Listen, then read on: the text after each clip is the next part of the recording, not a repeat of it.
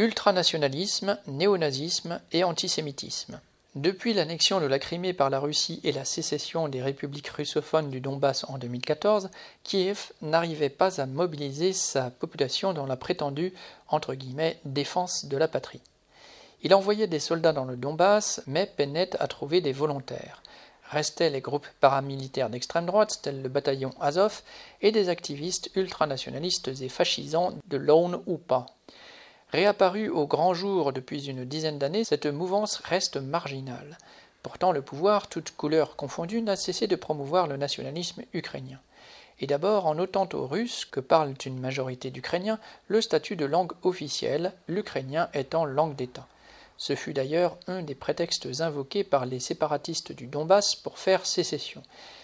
Et puis, depuis 2007, une marche d'honneur de la dignité et de la liberté a lieu chaque année avec la bénédiction des autorités civiles et religieuses, le jour anniversaire de Stepan Bandera, qui fut un soutien ukrainien des nazis avant même l'arrivée de Hitler au pouvoir.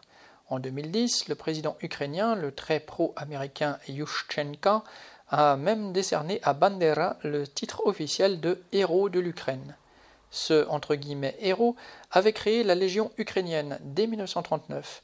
Dans les territoires polonais occupés par l'armée allemande, elle organisa le massacre des Juifs de Lvov et de 50 000 à 100 000 Polonais en Volhynie. Puis en 1941, il transforma cette légion en armée insurrectionnelle ukrainienne, ou pas, pour combattre les soviétiques aux côtés de forces de Hitler exterminant en masse juifs, roms, russes, polonais et communistes, dont Bandera et les siens voulaient entre guillemets nettoyer le pays. Ayant voulu proclamer un État ukrainien indépendant, Bandera fut emprisonné par les nazis, et après la fin de la guerre, ses partisans continuèrent à donner militairement du fil à retordre au régime stalinien durant des années en Ukraine de l'Ouest. Tout cela explique pourquoi les dirigeants occidentaux préfèrent passer sous silence ces aspects de nationalisme dans lequel ils voient une arme face à la Russie, même si certains de leurs diplomates ou responsables militaires s'affichent dans des cérémonies aux côtés des bandéristes d'aujourd'hui. PL.